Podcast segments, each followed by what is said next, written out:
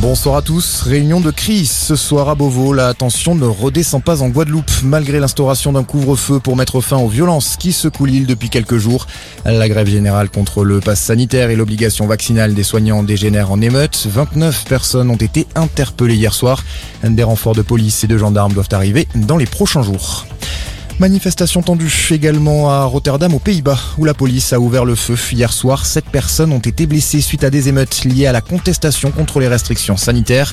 Des restrictions qui entreront aussi en vigueur à partir de lundi en Autriche, premier pays européen à reconfiner entièrement sa population face à l'aggravation de la situation sanitaire.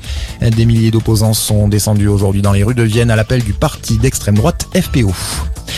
Des manifestations, cette fois-ci plus calmes, elles ont démarré cet après-midi partout en France pour dire stop aux violences sexuelles et sexistes, un fléau qui touche 220 000 femmes chaque année dans le pays.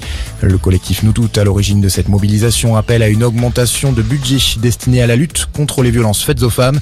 En 2020, ce budget s'est élevé à 360 millions d'euros. Elles en réclament un milliard. Dans l'actualité, également le grand oral des prétendants à l'investiture des républicains à la présidentielle. Les cinq candidats à la primaire ont défilé aujourd'hui devant le Conseil national du parti pour y défendre leur programme à 10 jours du Congrès. Le candidat sera désigné, on le rappelle, début décembre par un vote interne des adhérents. Le gouvernement veut faciliter le départ en vacances de 50 000 jeunes et de 100 000 seniors par an jusqu'en 2025. En déplacement en André-Loire aujourd'hui, Jean Castex a présenté un plan de 1,9 milliard d'euros pour relancer le tourisme dans le pays. Objectif, consolider la place de la France en tant que première destination touristique mondiale. Et puis en rugby, les filles montrent la voie. Le 15 de France féminin a battu la Nouvelle-Zélande 29 à 7 cet après-midi.